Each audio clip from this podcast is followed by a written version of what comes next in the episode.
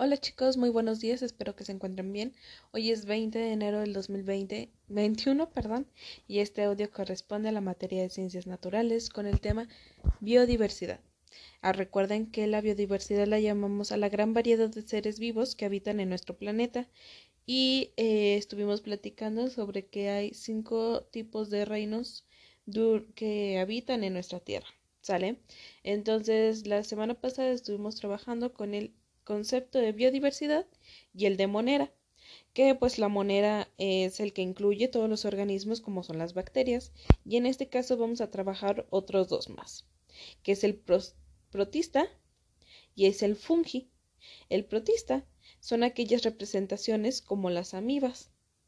Bueno, algunas características de los protistas son que son eucariotas, lo que significa que, no que poseen un núcleo.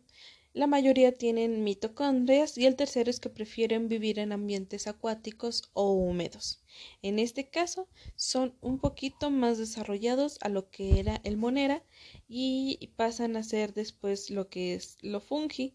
Lo fungi eh, abarca todas las especies de hongos que a lo mejor ustedes ya conocen algunos y hay uno en específico que nosotros consumimos en diversos alimentos, diversas este, especies para, ah, para poder cubrir todo nuestro plato del bien comer.